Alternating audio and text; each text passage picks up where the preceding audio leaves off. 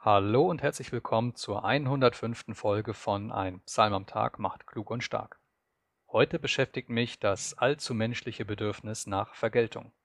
Ich lese aus der Schlachterbibel.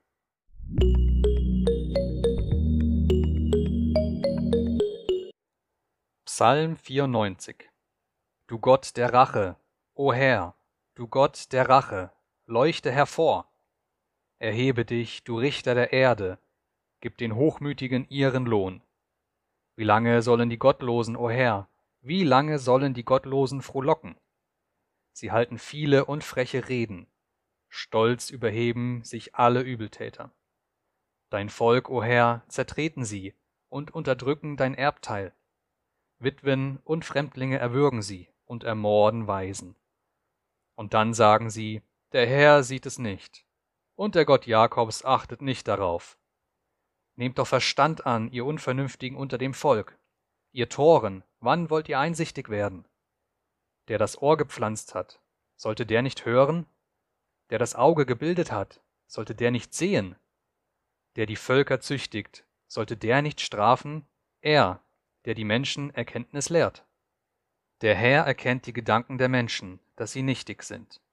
Wohl dem Mann, den du, Herr, züchtigst, und den du aus deinem Gesetz belehrst, um ihm Ruhm zu geben vor den Tagen des Unglücks, bis dem Gottlosen die Grube gegraben wird. Denn der Herr wird sein Volk nicht verstoßen und sein Erbteil nicht verlassen. Denn zur Gerechtigkeit kehrt das Gericht zurück, und alle von Herzen Aufrichtigen werden ihm folgen. Wer steht mir bei gegen die Bösen? Wer tritt für mich ein gegen die Übeltäter? Wäre der Herr nicht meine Hilfe gewesen. Wenig fehlte, und meine Seele hätte in der Totenstille gewohnt. So oft ich aber sprach, mein Fuß ist wankend geworden, hat deine Gnade, o Herr, mich gestützt. Bei den vielen Sorgen in meinem Herzen erquickten deine Tröstungen meine Seele.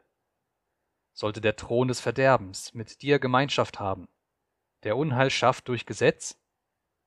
Sie rotten sich zusammen gegen die Seele des Gerechten und verurteilen unschuldiges Blut. Aber der Herr ist meine sichere Burg geworden, mein Gott der Fels, bei dem ich Zuflucht gefunden habe. Und er lässt ihr Unrecht auf sie selber zurückfallen, und er wird sie durch ihre eigene Bosheit vertilgen. Der Herr, unser Gott, wird sie vertilgen. Rache und Gerechtigkeit verhalten sich zueinander wie ein heißes Buffet zu einem Fünf-Gänge-Menü, aber der Reihe nach. Nachdem Kain seinen Bruder Abel erschlug, wird er von Gott vertrieben und zum Flüchtling ohne Heimat. Er fürchtet, wegen seiner Tat sofort von Menschen getötet zu werden, woraufhin Gott ihm siebenfache Rache verspricht, sollte es wirklich jemand wagen.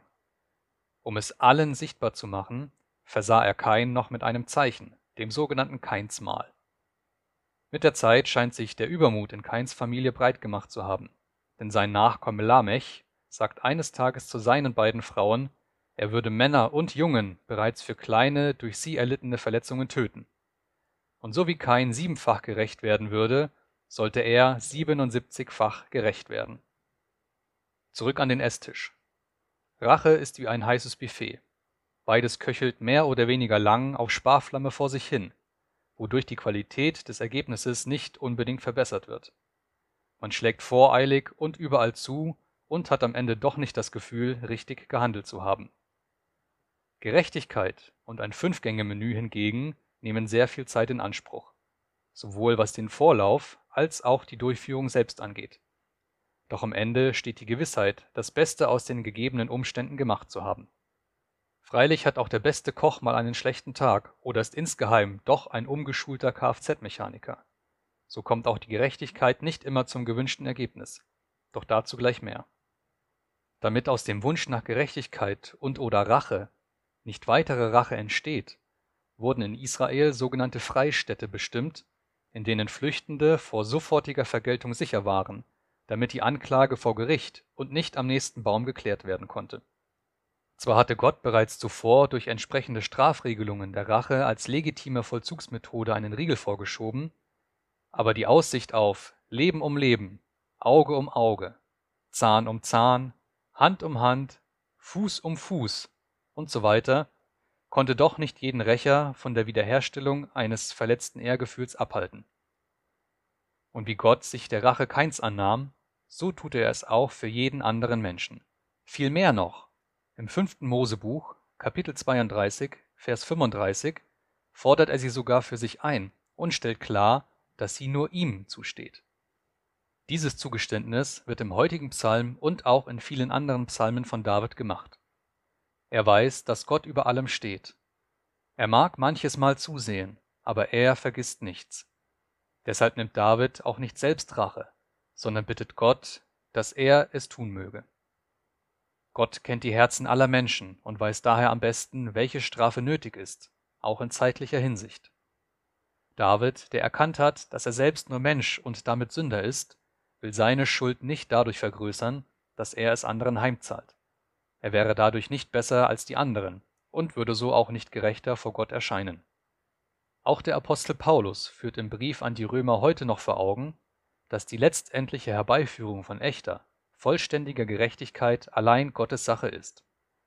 Den Nachfolgern Christi ist vielmehr geboten, auch den Feinden Gutes zu tun, um so Reue auszulösen. Damit ist aber nicht das stillschweigende Erdulden weiterer Ungerechtigkeiten gemeint, sondern das selbstbewusste und in Jesus ruhende Verständnis, dass auch der Feind ein erlösungsbedürftiger Mensch ist. Und darunter sind auch nicht Straffreiheit für Verbrechen aller Art oder gar die Aufhebung menschlicher Gerichtsbarkeit zu verstehen. Unrecht ist und bleibt Unrecht und muss auch so behandelt werden. Doch immer wieder kommt es zu Schuld, die erst spät oder nicht mehr zu Lebzeiten gesühnt werden kann. Auch gibt es Ungerechtigkeit, für die einfach keine entsprechende Kompensation vorhanden ist. Verbrechen an der Menschlichkeit, Massenmorde und Genozide sind nur einige Beispiele. Wer kann ermessen und beziffern, wie Schmerz, Trauer, Traumata, Verlust und Tod aufzuwiegen sind? Auch Jesus kennt diese Fragen nur allzu gut, denn er wurde ebenfalls Opfer solcher Ungerechtigkeiten.